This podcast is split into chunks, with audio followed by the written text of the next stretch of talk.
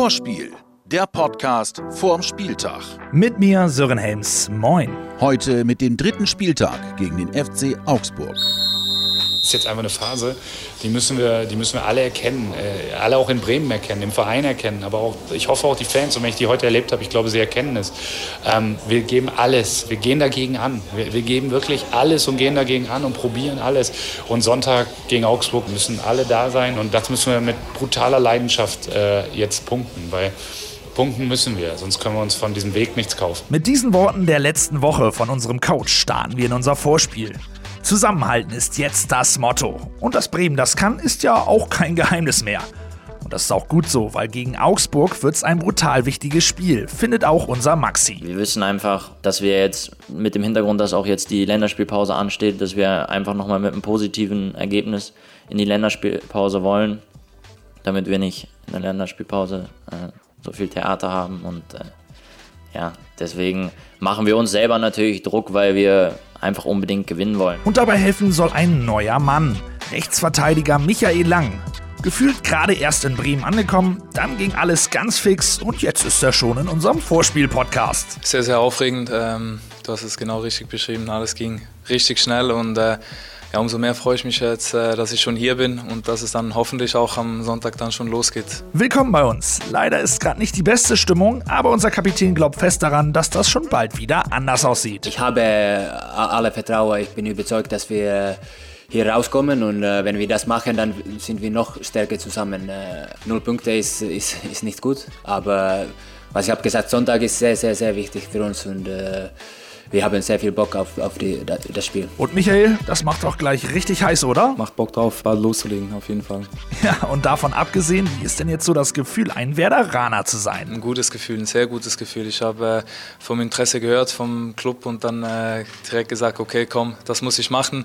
Es äh, fühlt sich super an und dann umso besser, dass es dann alles so schnell über die Bühne gegangen ist und ich jetzt schon hier ein Interview mit dir geben darf. Ich freue mich mindestens genauso, Michael. Das Werder Lazarett. Tja, das Thema macht momentan wirklich gar keinen Spaß. Die gute Nachricht, in der Trainingswoche gab es keine neuen Ausfälle. Es fehlen aber weiterhin mit Milosch, Ludde, Basti und seit Samstag noch Ömer vier gestandene Abwehrspieler. Nicht zu vergessen Bagi, Milord, Finn und wegen einer Gelb-Rot-Sperre Jojo Eggestein. Deswegen kann es auch wieder zu ungewöhnlichen Positionen kommen, wie zum Beispiel am Samstag, als Maxi Eggestein als Rechtsverteidiger ran musste. Ja, ich glaube einfach, dass man äh, jetzt auch so ein bisschen seine persönlichen Interessen zurückstecken muss. Wir sind nicht mehr viele Leute, leider Gottes, ähm, aufgrund der Personallage und ähm, dann geht es einfach nicht darum, wo möchte man spielen oder wo ist die Lieblingsposition, sondern wo wird man am meisten gebraucht. Es bleibt wieder die Frage, wer neben Niklas in der Innenverteidigung agiert. Theo könnte es wohl wieder machen, obwohl das für ihn immer noch ungewohnt ist. Das ist etwas ist anderes. Wenn man spielt innen oder außen, als Außen kannst du nach vorne mitgehen. Als Innenverteidiger darfst du nicht natürlich deine Position so zu verlassen. Ne? Und äh, dieser Impuls, was ich habe als Automatismus, das muss ich mir einfach in mir, in mir bremsen. Und es ist gut, dass wenn Niklas sagt zu mir, Theo, nein, Theo, stopp, musst du bleiben. Ja, das ist gut. Eine neue Möglichkeit bietet auch unser Neuzugang.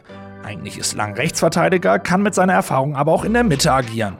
Er fühlt sich auf jeden Fall bereit für einen Startelf-Einsatz. Klar ist natürlich dann die Entscheidung vom Trainer. Grundsätzlich äh, fühle ich mich bereit zu spielen. Ähm, bin fit, habe die ganze Vorbereitung gemacht ähm, und hoffe dann, äh, dass ich auch nach den zwei Trainings, die ich jetzt mit der Mannschaft absolvieren werde, dass ich dann äh, definitiv auch eine, auch eine Option sein kann für einen Trainer, um äh, direkt zu beginnen. Viele Optionen und gegen kopfballstarke Augsburger denkt unser Coach auch über eine Dreierkette nach. Eine Entscheidung ist aber noch nicht gefallen, oder Maxi? Wie gesagt, da ist ja anscheinend noch, nicht, noch, nicht, noch nichts fix. Entschuldigung. Kein Problem. Beim Anpfiff wissen wir dann mehr. Die Gegneranalyse. Der FC Augsburg, gegründet 1907, spielt seit 2011 ununterbrochen in der Bundesliga. Dort hat man sich als Mannschaft fest etabliert und konnte 2015 sogar zum ersten Mal in die Europa League einziehen. Aktuell läuft es allerdings nicht so gut. Der Tabellen 13. konnte gegen Dortmund und Union nur einen Punkt ergattern, außerdem ist man in der ersten Pokalrunde gescheitert. Seit seinen zwei Auftaktsiegen wartet der neue Trainer Martin Schmidt jetzt seit sieben Pflichtspielen auf einen Sieg. Dennoch sind die Augsburger natürlich gefährlich. Was sie gut können, erklärt aber lieber jemand, der mehr Ahnung hat als ich. Bitte sehr, Herr Kofeld. Schön, das freut mich. Ähm, also, Augsburg hat äh, ihre Spielweise umgestellt nach dem Trainerwechsel. Ähm, Im letzten Jahr schon. Das ist deutlich zu sehen. Sie sind unter Martin Schmidt zu äh, grundsätzlich der Hauptwaffe äh, gekommen, äh, aus ihrer Sicht, so kann man es ziemlich deutlich sehen, umschalten offensiv.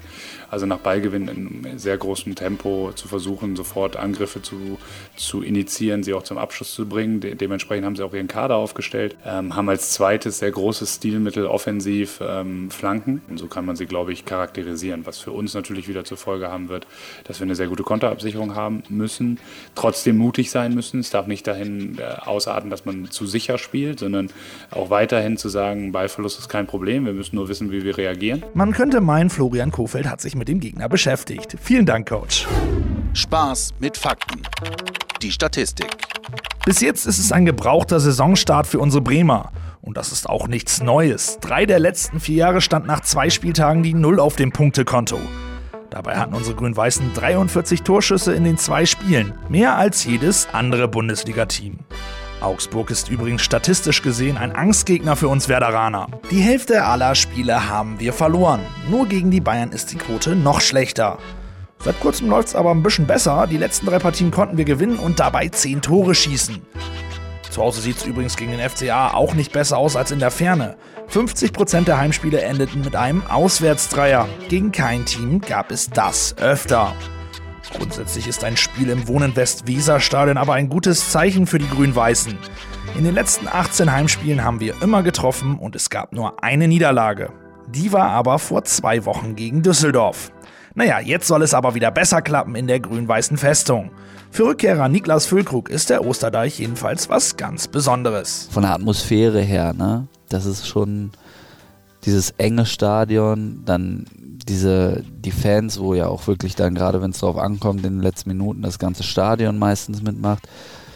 Das spürst du auf dem Platz schon, wenn du es nicht immer hast. Und ähm, da habe ich mich auch sehr drauf gefreut, ja. Wenn ihr noch mehr von Lücke wollt, dann kann ich euch die neueste Folge vom Werder Podcast empfehlen. Da plaudert der Stürmer mit meinem Kollegen Markus Biereichel mal aus dem Nähkästchen. Reinhören lohnt sich auf jeden Fall. Und lohnen soll sich natürlich auch das Reinhören hier beim Vorspiel. Das hat sich auch unser Partner Umbro gedacht. Deswegen stiften die Jungs heute ein Trikot für euch. Und wenn ihr jetzt denkt, ein bisschen wenig, stimmt. Deswegen sind sie damit nochmal zur Mannschaft und haben sich das schöne Stück von unseren Jungs signieren lassen. Komischerweise hat man mir verboten, das Ding selber zu behalten, deswegen geht's jetzt an einen von euch. Alles, was ihr dafür tun müsst, ist Werder anfeuern. Schickt uns euren Werder Schlachtruf, egal ob im Team oder allein, als WhatsApp-Sprachnachricht an die 0174 668 3808. Viel Glück wünsche ich euch und ich gebe ab an unseren Ailton. Das ist Kugelblitz, das Ayrton-Anekdote. Ich habe noch nie mit äh, Gen Augsburg gespielt, aber das ist eine Mannschaft, äh, viel Laufen, viel Arbeit, defensiv. Es ist ein bisschen schwer für das VfL Bremen zu Hause spielen. Von meiner Meinung wäre zu Hause das dominieren, muss dominieren dieses Spiel.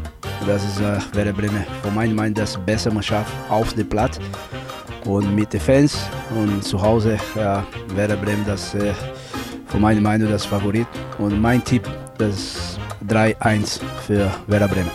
Vorspiel, der Podcast vorm Spieltag. Jetzt abonnieren und keine Folge mehr verpassen.